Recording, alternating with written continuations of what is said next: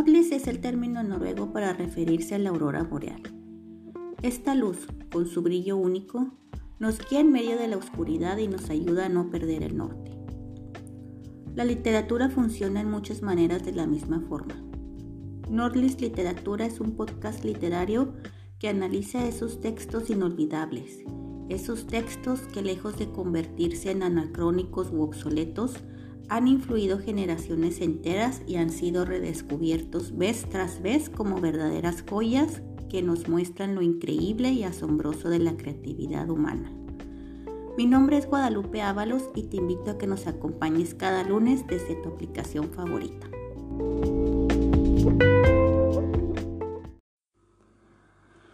Hola y bienvenido, bienvenida seas a este nuevo episodio de Northeast Literatura, en el que hablamos de libros, libros, libros. Y hoy, en este episodio, voy a hablar del género novela negra.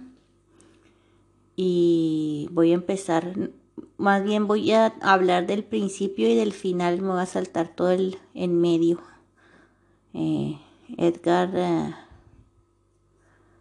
Edgar Allan Poe y Stieg Larsson. Y pues las palabras claves para este episodio pues es Edgar Allan Poe, Stieg Larsson, género novela negra, eh, historia del género, un poco de historia sueca, de la, Suecia moderna, mm, quizás un poco de ética, neonazismo, antisemitismo, feminismo, machismo, odio, venganza. Muchos, muchas palabras claves. Pero, pues más que todo, bueno, pues ya mejor ya voy a empezar. Voy a hablar del género novela negra. Y cómo empezó la idea para este episodio, eso es lo que, lo que con lo que quiero empezar, ¿no? Eh, a mí me gusta leer o escuchar un podcast literario que se llama El Anaquel. Y el que, el que es este, pues el locutor de, del Anaquel, creo que se llama Roberto Wong, el Anaquel. Ay, se me olvidó. El Anaquel podcast. Búsquenlo. Y ahí no, no sé, creo que sí se llama Roberto Wong, el, el el locutor, pero, pero no estoy así 100% segura. Está bien padre. Lo encuentran en cualquier lado. Y este, pues ya estaba yo, no sé qué día ir, este, viendo los episodios, ¿no? Y que veo un, un, un episodio que se llama Novela Negra. E inmediatamente pensé, ay, no, guacatelas ya tengo como 10 años, 8 años, no sé, años que no, que no le, que no toco así novela negra, soy alérgica a novela negra. Y, acceso he tenido muchísimo, porque yo hace como, todavía el año pasado estaba, eh, estaba trabajando en una biblioteca pública y era así de que tenía todos los días así, mi trabajo era poner las novelas así. Los, bueno, los libros en su lugar, ¿no? Entonces así como que no había día que no pasara yo por la sección de novela negra y, y ponía libros en su lugar o gente que me preguntaba, ah, ¿tienes el libro de Jones? ¿Y qué tiene ese libro de tal y tal? Y eran así como que toda la sección así de novela negra que teníamos en la biblioteca era, pues ya, ya ven que yo estoy transmitiendo desde Noruega, ¿no? Entonces casi toda la, sección era de suecos, eh, noruegos, ingleses, americanos. No vi ni una sola novela negra en, en que fuera de que fuera así como que de Latinoamérica o España. no, toda, toda nuestra sección de novela negra era de, de puros así, autores se podría decir escandinavos y luego había una, unos que otros americanos y, ingleses Peter May, creo, había, me acuerdo de uno que preguntaban bastante. Y luego una islandesa que se puso mucho de moda. Bueno, el caso es que el, para hacerles el cuento corto es que sí tenía acceso hacia novela negra y si yo hubiera querido me hubiera podido leer todos los que yo quisiera gratis por, por, por trabajar en la biblioteca, ¿no? Pero pues ni aún así, fíjense, así de plano, no, entonces ya cuando estaba yo pasé por eso, o sea, yo me, eso me llamó la atención, ¿no? Cuando estaba ahí surfeando el podcast de la Naquel, que digo yo, ah, sí es cierto, porque hace tantos años que no, que no leo no, género de novela negra, porque me dejó de gustar. Y este, pues así como que de ahí fue, o sea, como que la chispita, ¿no? De, de averiguar qué, pues qué pasó conmigo, qué, qué onda. Y eso fue la chispita. Y ahora hacemos, hagamos rewind. Ahorita tengo 39 años en 2020. Y regresémonos a 1996, cuando tenía yo 15 años. Ahora imagínense Guadalupe, en tercero de secundaria.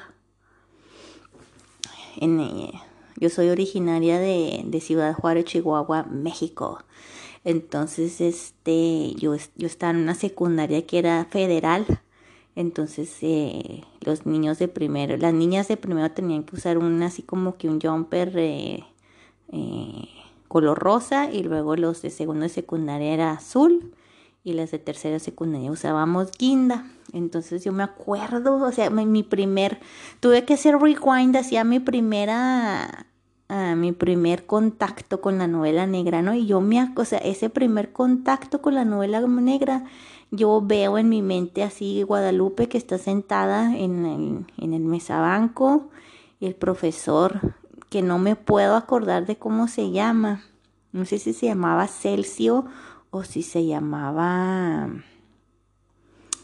Ah, no, no me puedo acordar de su nombre, pero al menos era profesor de física. Yo me acuerdo que estaban ahí hablando en la clase que de la velocidad y que si avientan una pelota y que pesaba tres kilos y que se tardó dos segundos en llegar, que cuál era la velocidad y bla, bla, bla, puras ahí cosas que quedan bien aburridas para mí, ¿no? Y yo en, arriba del mesabanco tenía así mi libro de física, pero por abajo tenía al, al Edgar Conan Doyle y a... No, ¿cómo se llama el, el, muchachito este? Edgar Allan Poe. A Edgar Allan Poe. Yo creo, también me quise, quise yo, eh, estuve escarbe y escarbe en mis, en mis recuerdos y no puedo llegar a la fuente. Pero yo me acuerdo de unos libros así color rojo, eh, así con así como de piel, así como si fueran enciclopedia. Y me acuerdo que eran así todas las obras de de Edgar Allan Poe, Arthur Conan Doyle, Agatha Christie. Y tengo la sospecha que eran, que estaban en la casa de mis papás estos libros, pero no me puedo acordar. Y no le pregunté a mis papás antes de empezar este episodio. Y este, o si eran de la escuela, o si me los prestaron, yo lo, yo lo que sí me acuerdo es que me los leí todos, eran como 15 o 20 libros de, de todas estas historias de, de Agatha Christie, me leí como, o sea, lo, me lo, lo, devoré todo, así todo lo que me, me llegó, me lo devoré a toda Agatha Christie. Y estaba así yo así como que obsesionada con leer todos esos libros, ¿no? Y me acuerdo que los leía en el salón de clases, a veces me llevaba un librillo ahí en la mochila y los trataba de leer en el recreo, en el receso, en la casa. Y este, y el que más, con el que más me quedé, con el que más, el que más así huella profunda hizo en mi vida o en mi corazón o en mi cerebro, no sé en dónde, fue uno de, de Edgar Allan Poe que se llamaba que se llamaba El barril de, de, amontillado. Y esta obra fue, escrita en, fue publicada en 1846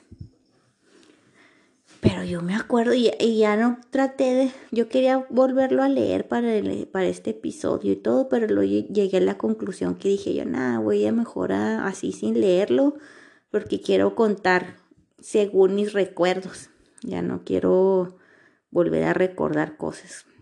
Entonces, este, según mis recuerdos, yo me acuerdo que este libro fue el que, o sea, el que ya jamás se me olvidó, o sea, me dejó bien perpleja, bien traumada, bien...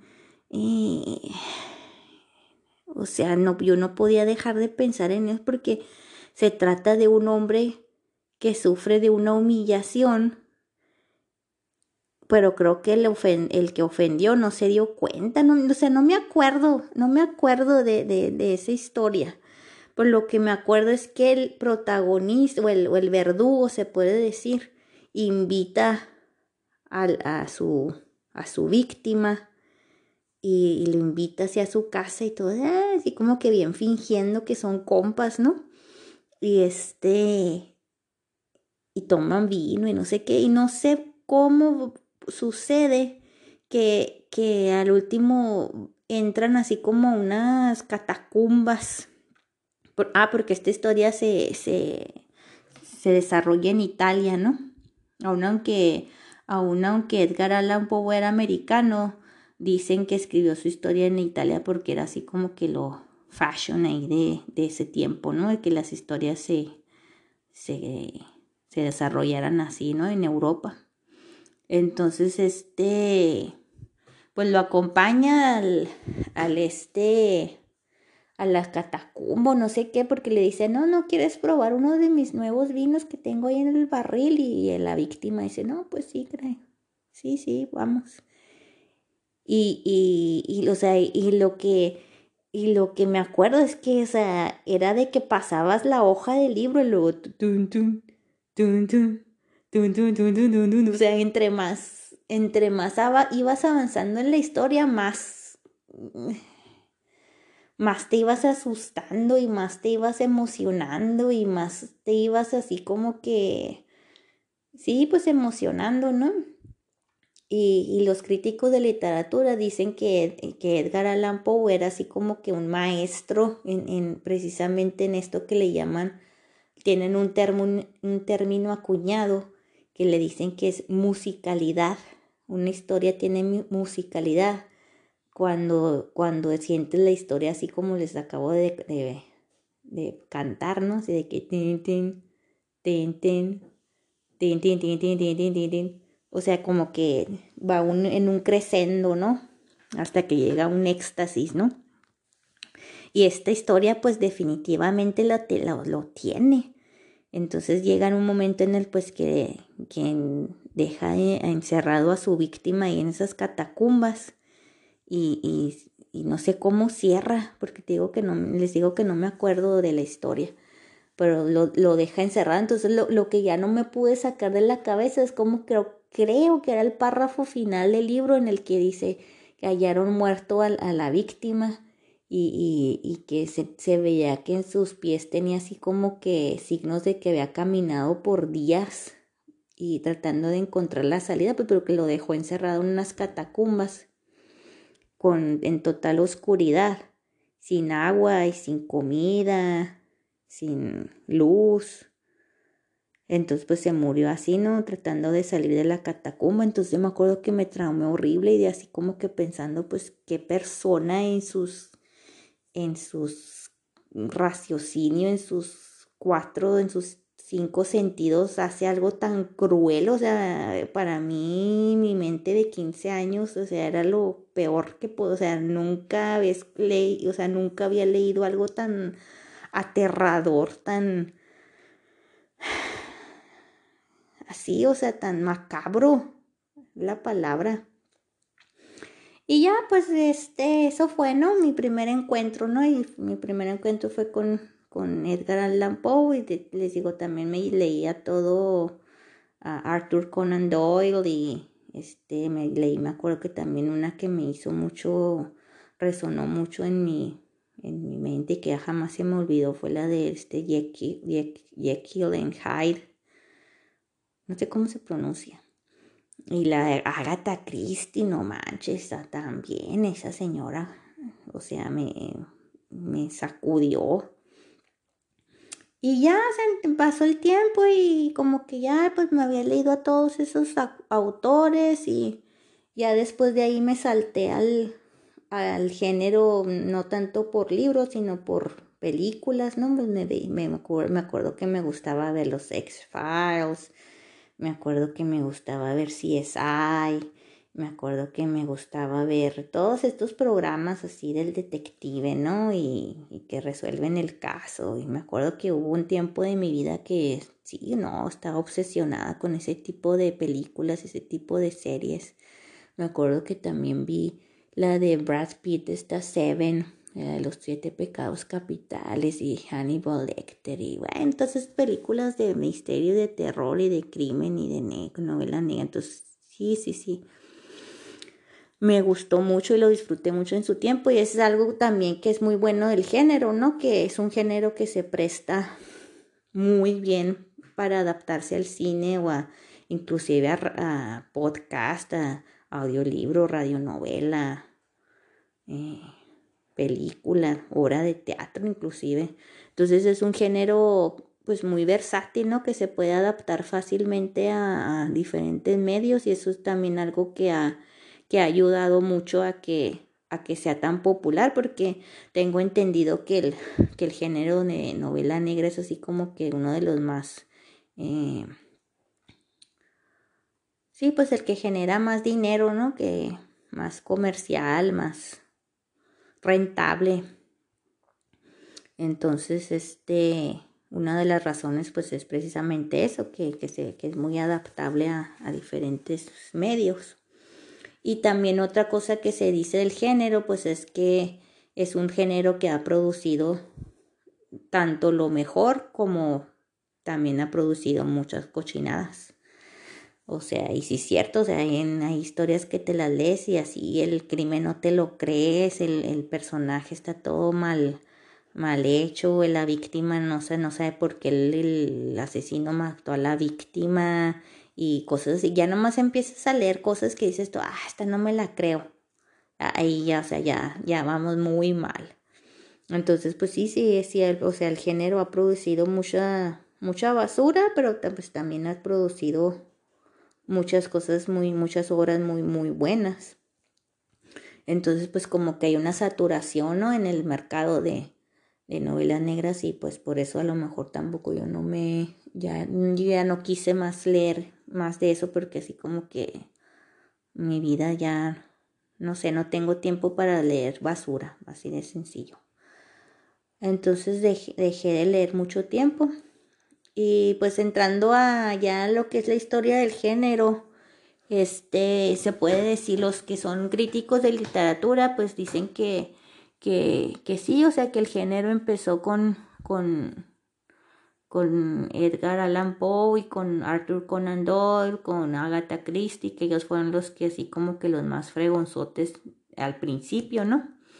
Y ya en eh, análisis del género se puede decir que empezó así como que de una forma bastante primitiva o bastante burda, en el sentido de que siempre había un asesinato y luego había alguien que era bien malo y luego había que la víctima era muy buena o no sé.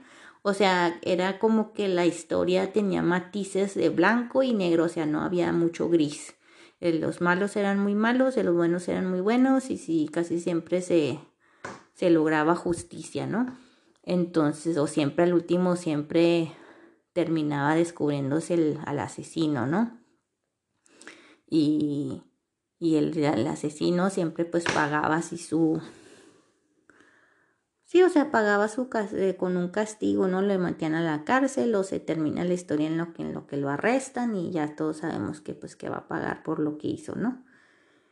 Y pues por muchos años, inclusive pues décadas funcionó así, ¿no? Que era lo que la gente escribía y era lo que la gente le gustaba leer. Y pues funcionó, les digo, funcionó muy bien por un rato hasta que pues como que ya la, y la cosa fue evolucionando, las décadas fueron pasando, eh, los, el público se fue como que enterando de que pues que no, o sea, esto de la justicia pues en realidad no, no hay muchas veces que no, que no existe y hay muchas veces que el asesino pues en realidad no era tan malo, que, que a lo mejor también es, era una víctima de, de otro crimen o, y que el quien fue al que lo mataron pues en realidad no era una perita en dulce. Entonces empieza a a evolucionar el género, ya sacando historias así en la, con, con más este poquito más apegada a la realidad y con más tonalidades de grises, ¿no? En la que el malo no es tan malo y el bueno no es tan bueno. Y se sigue evolucionando el, el, el género en la que ya nos topamos así con un con una figura de un detective, ¿no? en la que siempre es, ya sea que es un detective, ya sea que es un policía, eh, un investigador.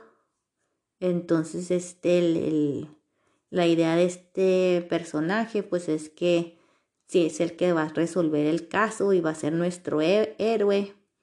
Pero pues como ya estamos más este, evolucionados como público, pues no nos vamos a creer que el personaje detective pues sea una perita en dulce, que sea bien bueno y entonces generalmente se, se contrasta o se eh, balancea este personaje dándole uh, ciertos atributos mm, negativos o, o, no idóneos, ¿no? Entonces pues ahí existe de todo tipo de, de personaje detective, ¿no? Que pues uno que a lo mejor que era muy feo, otros que, que este, que parecía que estaban tontos, pero en realidad eran bien inteligentes. A lo mejor uno que era así como que workaholic, que se la pasaba en el trabajo y a su esposa así ni la veía y a su hijo bien mal padre, ¿no? Y todo esto se le, se le perdona al, al detective, pero lo que sí no se le perdonara, que no, que no tuviera pasión por encontrar el, pues el, el culpable, ¿no? Otra cosa que, que se, se, observa o se nota del género en, sus, en su etapa así media es de que generalmente eh, siempre eran como que el hombre era el detective y luego las mujeres eran como que ya sean las víctimas o ya sean las que las que estaban pidiendo justicia, ¿no? Por ejemplo, que una mamá y se le acercaba al detective y, ay, me mataron a mi hijo, por favor, este, descubra quién fue, bla, bla, bla. Entonces las mujeres como que siempre jugaban un papel más, pues no sé, más secundario, ¿no? En el, en el sentido de que o era la que la, era la, la matada o era la que quería que alguien la defendiera, en este caso el detective, ¿no? Y a veces el detective iba con, con prostitutas a sacarles información o, o el mismo, el mismo detective era así bien machista y, y luego también tenemos aquí al personaje secundario así del, del aprendiz de detective, ¿no? Que también es ahí un muchachito que se le que se le une, ¿no? Y aprende de este detective que ya casi siempre es un hombre mayor. Y este, pues así, ¿no? Eso, eso, eso fue como que las reglas o las, este, fronteras o los lineamientos de, del género, ¿no?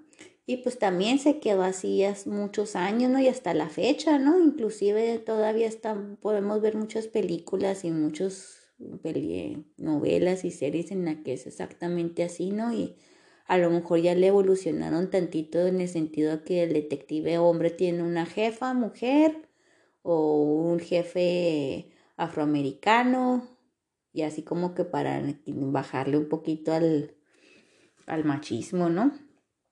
O no sé, ya le ponen así como que por poquitos más personajes mujeres que, que son así más influyentes, ¿no? O, que la asesina es también la mujer. Sí, como que ya lo, lo, lo balancearon un poquito más en los últimos años, ¿no? Pero sigue siendo la fórmula del, del detective hombre que es el, que es el protagonista y es el que resuelve todo el caso, ¿no? Y, y, pues hasta ahí todo bien, ¿no? sino que surge algo que es así como que punta de lanza, ¿no? En el género. Y es, damas y caballeros, Stig Larsson y su obra Millennium de especialmente me la que me acuerdo que leí que me traumó horrible y ay Dios mío cómo estuve yo así como que ah no puede ser así como que no podía dejar de leer y mi mente así como cohetes y todos los nervios y todas así las neuronas así haciendo como cohetes de colores, ¿no? Y adentro de mi cerebro, porque es, es que estaba, y no, no, no. Y entonces este, no, no quise volver a leer la novela porque dije yo no voy a contar lo que me acuerdo. Entonces lo, la, la que me acuerdo más bien es la, la primerita, la de los hombres que odiaban a, los, a las mujeres, que en sueco se llama Man som hater kvinnor, en sueco, que es la original, el idioma original en que fue escrito. Ay, yo estoy interesada en el idioma sueco, a mí me, me gustaría aprender pero ya, ya párenle, ya le voy a parar a mis idiomas. Entonces, Stig Larsson, qué personaje, qué personaje tan, qué escritor tan interesante.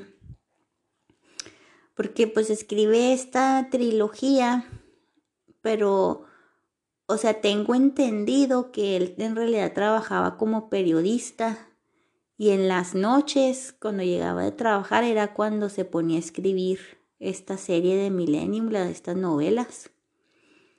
Y este resultó que cuando estaba cuando escribió la cuarta, cuando estaba a mitad de la cuarta, le dio un infarto y se murió así súbitamente.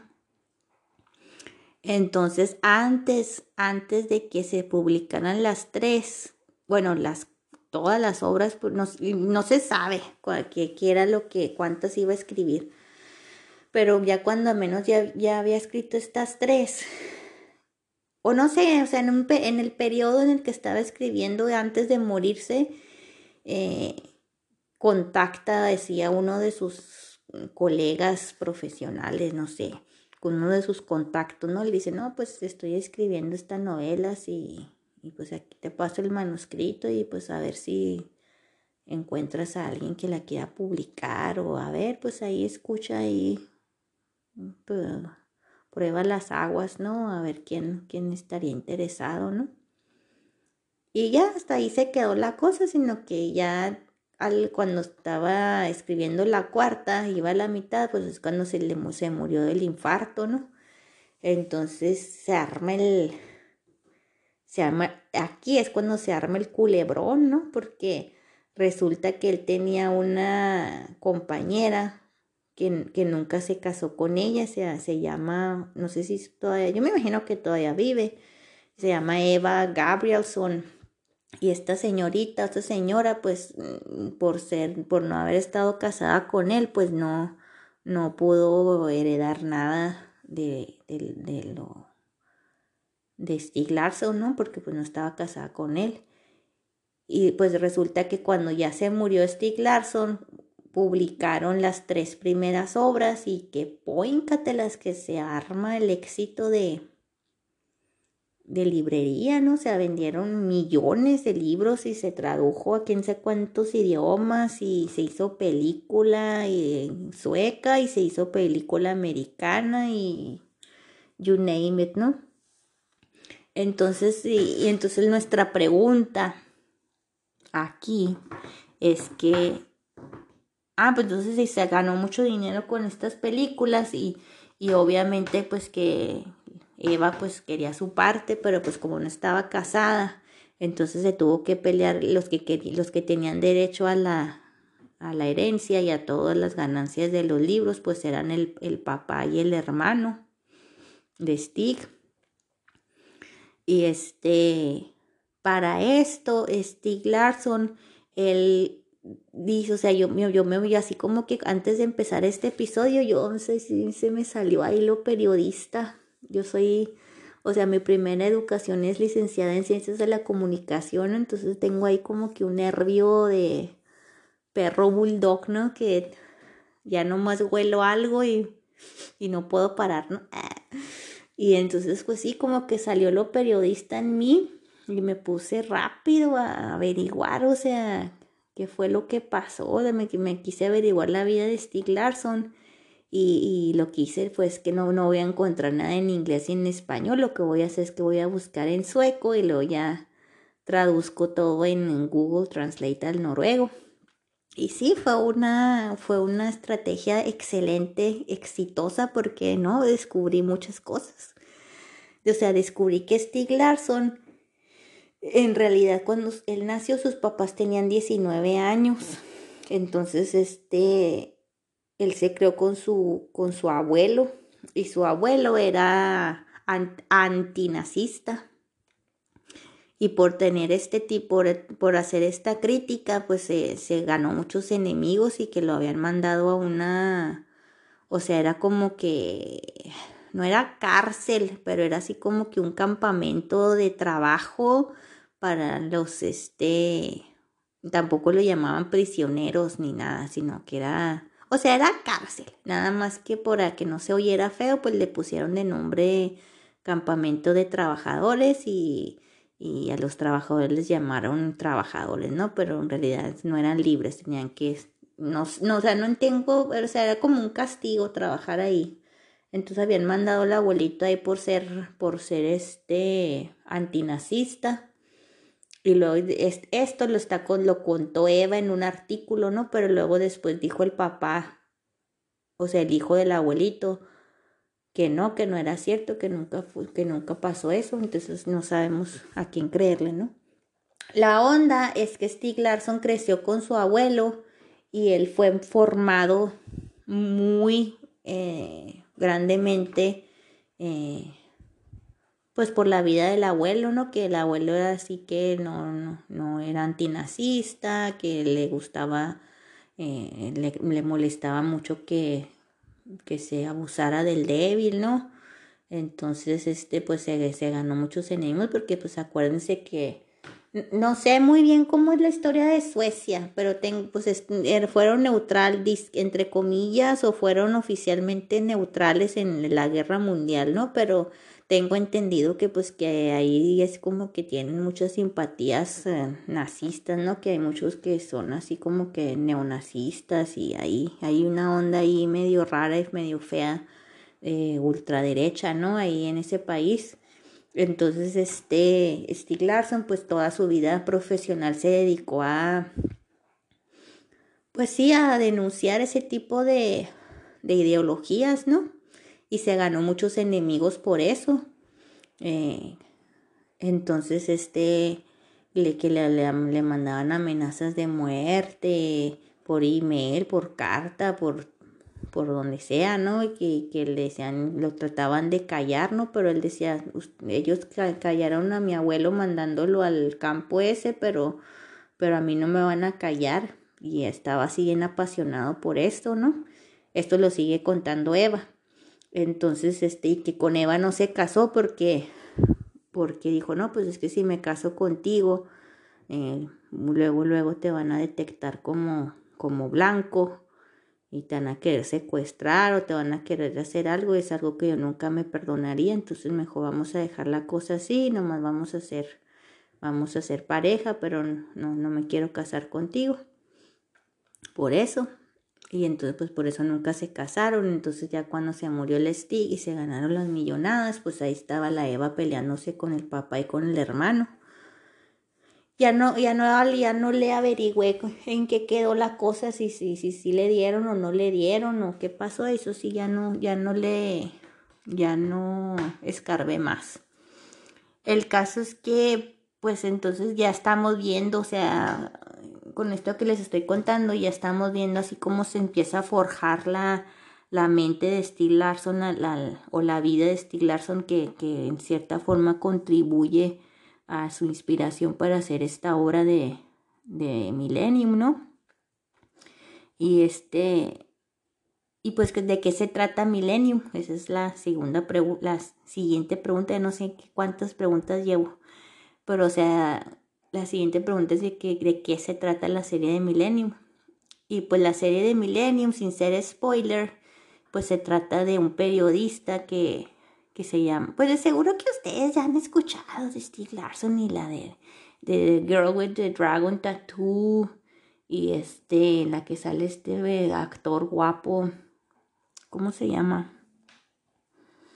Ay, no sé, pero luego la pelea, las novelas se tradujeron a quién sabe cuántos idiomas, entre ellos el español, se llama, la primera novela se llama la, Los hombres que odiaban a las mujeres, y luego la segunda y la tercera, sí, no sé cómo se llaman en español, pero en inglés se llamaba eh, el castillo que se, ay no, nomás se me vino el nombre noruego, eh, la chica que le gustaba jugar con fuego, yo creo que era la segunda y la tercera se llamaba el castillo que se explota o no sé cómo se llaman, no sé cómo se llaman.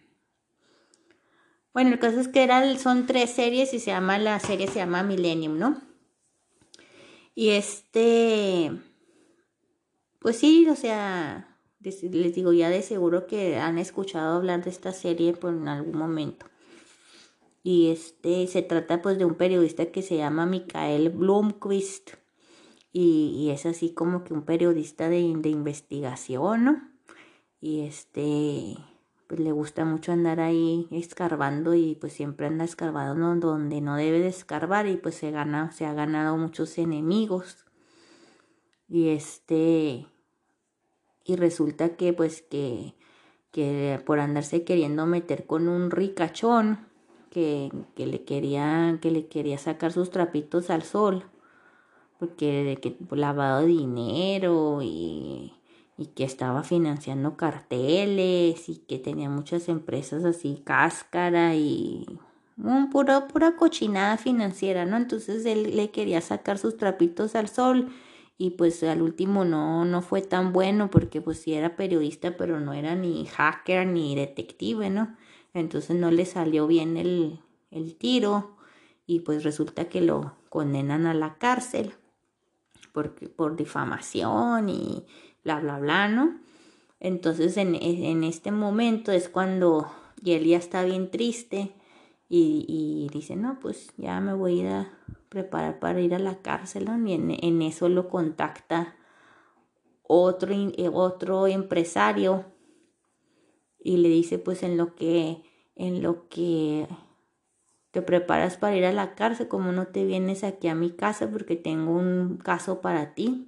Ya te, ya te averigüé y ya, ya te chequé y yo veo que tú eres en realidad una persona con un valor muy alto moral y ético y, yo te quiero que trabajes aquí en un caso que tengo para, para ti, que una sobrina que, que desapareció y ya jamás la ha vuelto a, a ver. Entonces ya se va el Micael con el empresario este, rico, y se empieza a, a pues sí, a escarbar, ¿no? A ver si encuentra evidencias y a ver cómo da con el paradero de esta sobrina desaparecida. Para esto, el empresario había contratado al al personaje más fregón de todo el género literario, novela negra, Lisbeth Salander. Oh my goodness, qué personaje, qué personaje. Y, y, o sea, y aquí voy a tener que hacer una pequeña pausa, un pequeño break, paréntesis, o sea, yo me acuerdo cuando leí por primera vez esta novela y, me quedé así como que con la duda, o sea, dije yo, es que, o sea, ¿a quién en, sus, en su sano juicio se le ocurre el personaje de Elizabeth Salander? Y hasta el día de hoy, mientras I speak, mientras estoy hablando, digo yo, ¿habrá sido inventada o habrá sido una persona que Stieg Larsson eh, observó?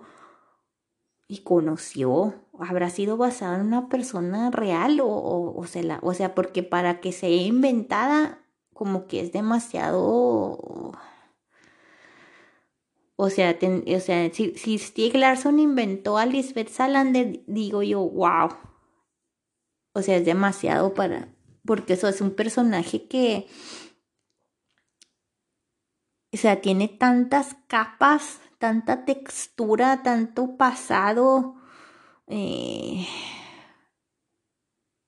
o sea, es un personaje muy pesado, muy, muy...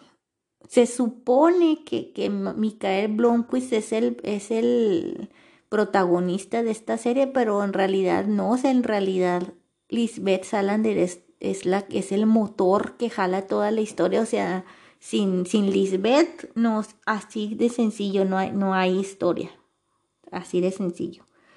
Y este, digo, es una persona muy, muy especial en el sentido de que, pues, por ejemplo, su, su, su vestimenta, ¿no? Eh, imagínensela así con plataforma, botas así de plataforma de 10 centímetros negra y luego toda gótica y toda emo, ¿no? Con pantalón negro de piel, eh, blusa negra, eh, mm, labial color negro, cabello tipo punk o mohawk.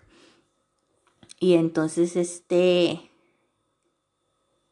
Micael se da cuenta de que ella, ella era la que lo había investigado para, para, porque el empresario rico le da el trabajo a, a Lisbeth para que investigue a Micael para ver si lo contratan o no. Entonces ya cuando le dice Lisbeth, no, está limpio, no, no tiene ningún secreto sucio y es una buena persona.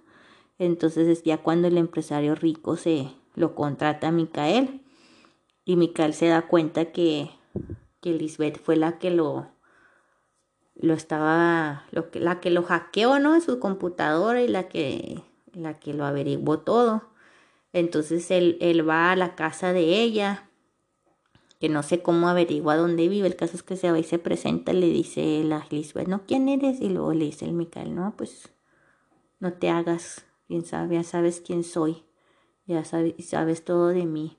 Entonces cuando la, la invita al, a participar con él en la investigación de, de, esta sobrina desaparecida, ¿no? Y es, y es aquí, damas y caballeros, niños y niñas, señores y señoras, es aquí donde...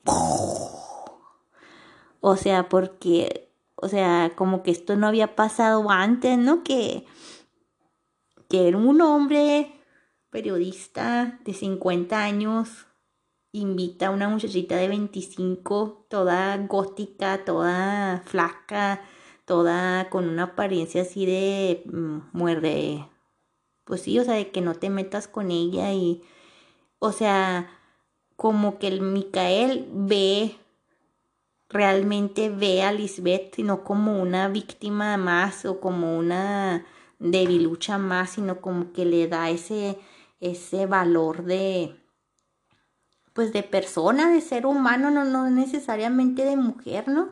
Sí, o sea, Lisbeth Salander es una persona que toda la vida, o sea, no cuentan mucho en, los hombres que odiaban a la mujer, no se cuenta mucho de la vida pasada de Lisbeth Salander, pero con, con todos los otros elementos que nos están contando, que, que se viste de negro, que es este, que es en realidad desempleada, que, que depende, tiene un trabajador social, bla, bla, bla, o sea, sabemos que ella vivió negligencia, ella vivió abandono, ella vivió abuso, de todos los tipos, mm, sexual, eh, psicológico, mental, físico. Esto sea como que ya se sabe por... Y, y Micael decide no ver esto o hacerlo a un lado y, ve, y ver el talento de ella de, de hackear, de analizar, de buscar información y hallarla, de interpretarla, entonces cuando él la invita a participar y, todo desde una plataforma del respeto, sin ni siquiera la regaña por, por haberlo hackeado, se le dice, pues sí, ya, ya sabes todo de mí, ¿no? Pero así no es, ¿por qué le hiciste? O sea, no, no, sino, y la invito, o sea, la, la, la invita a participar con él en el proyecto y es aquí donde, les digo, es aquí donde tú dices, te abro mi cerebro, Stieg Larsson, y me meto a la cama literaria contigo. O sea, es, aquí como cuando Stieg Larsson logra captar tu atención como lector y, es cuando tú dices, soy tuyo, dime lo que quieres decirme. ¿Y qué es lo que quiere decir Stieg Larsson con, con, sus, con su novela de Millennium? Esa es la, es la siguiente pregunta. Ya sabemos que se inventó este personaje de, de Lisbeth Salander Ah, otra cosa que, que averigüé leyendo aquí los artículos que me encontré era de que, de que eh, esto, esto es algo muy, muy decisivo, muy así, wow, parteaguas en la historia. Y es que Stig Larsson, cuando él tenía 15 o 16 años, dice que, que él vio a tres muchachitos que violaron a una muchachita que eran así más o menos de la misma edad de él, 16 años.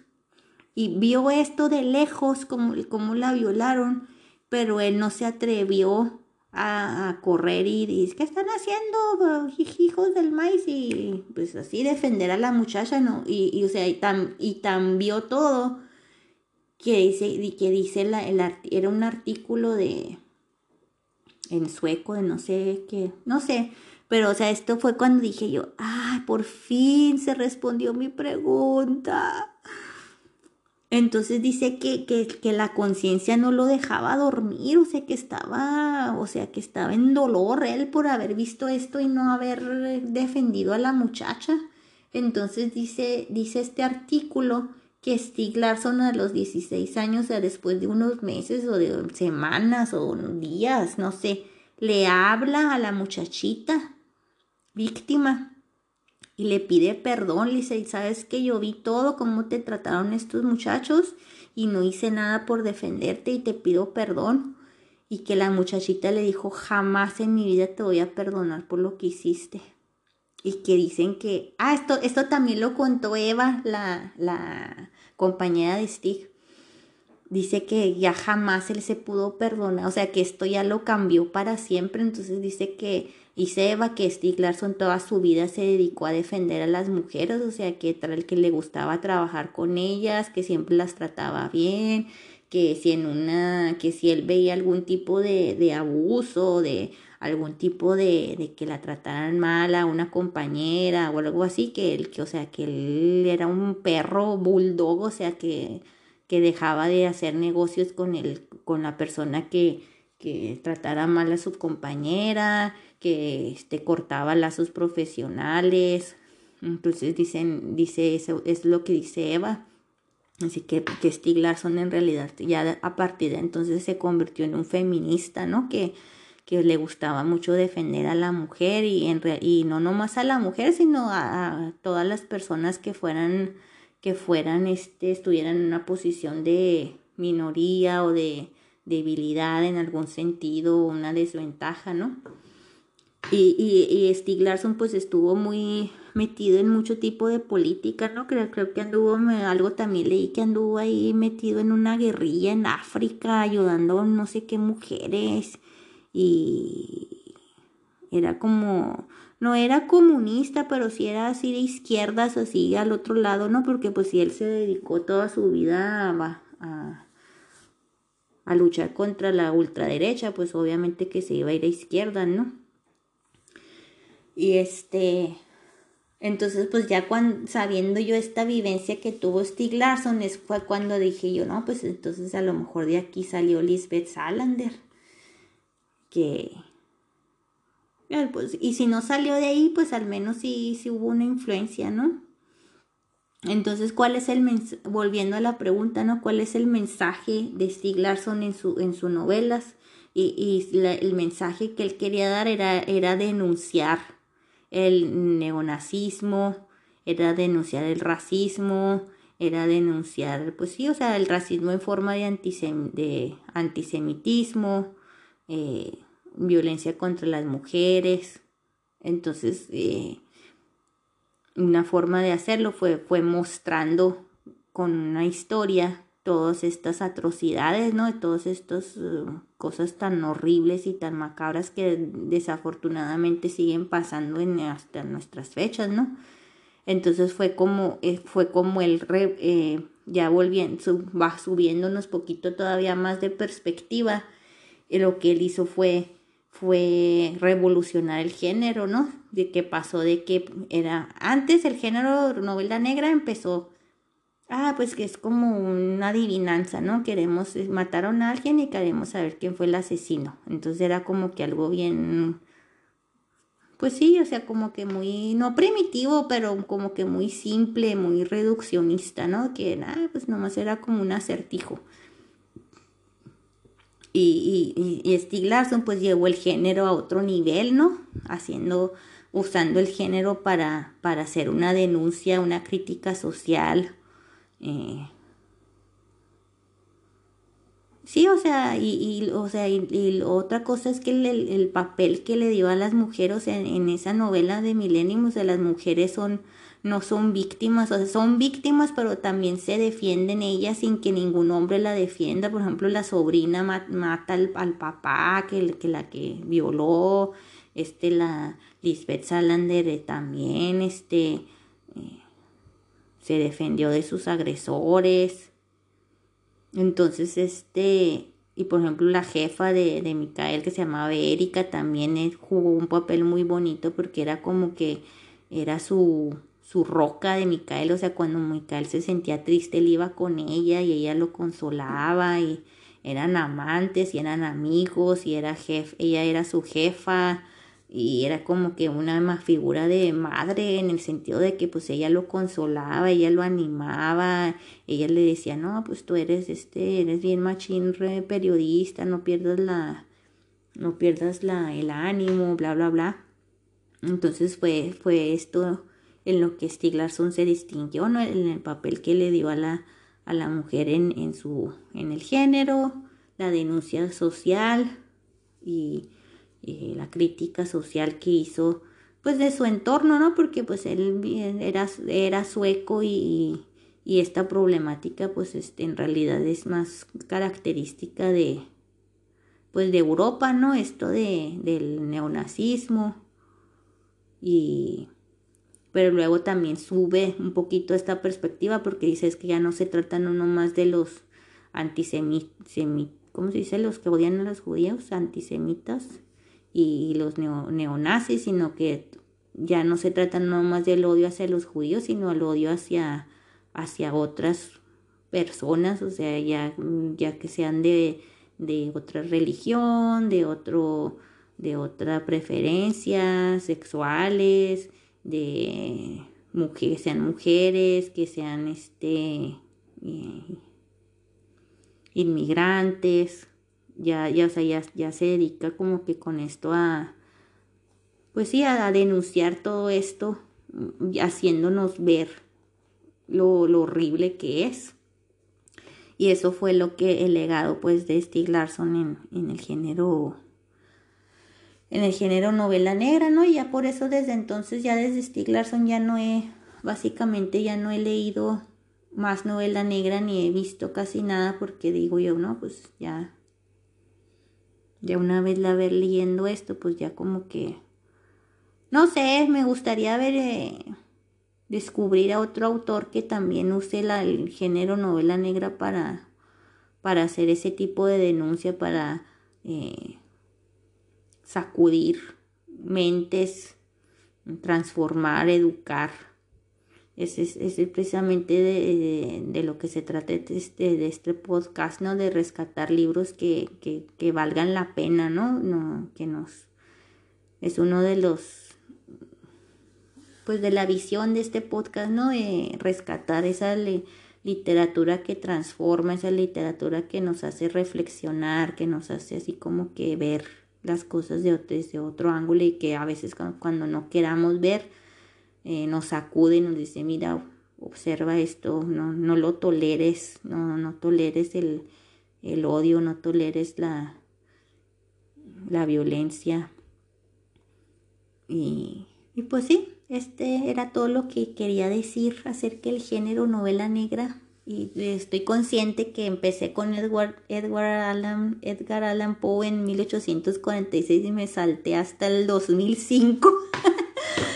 con Stieg Larsson, pero sí, no, no era la intención y, de una historia exhaustiva de, del género. Nomás quería hacer este pequeñas notas y, y pues les agradezco por haberme acompañado. Les recomiendo que, es que lean esos libros de Millennium, están en español, Stieg Larsson. Y pues también que se den una pasada por, por los clásicos, ¿no? De, siguen siendo bastante divertidos o bastante entretenidos estos de, de estos clásicos de Agatha Christie y Arthur Conan Doyle. si están interesados en algo fresco, pues ya sea que o súbanse hasta el mero lo más moderno o bájense hasta lo más lo primerito que surgió. Y pues les agradezco por haberme acompañado toda esta hora. Espero no haberlos dormido. Y otra vez con la invitación de que si les gusta este podcast, pues ahí compártanlo con sus friends, literatos. Síganme en eh, Instagram, Nordlist Publicaciones. Y pues muchas gracias y nos vemos el próximo lunes. Gracias por acompañarme y nos vemos la próxima. Adiós.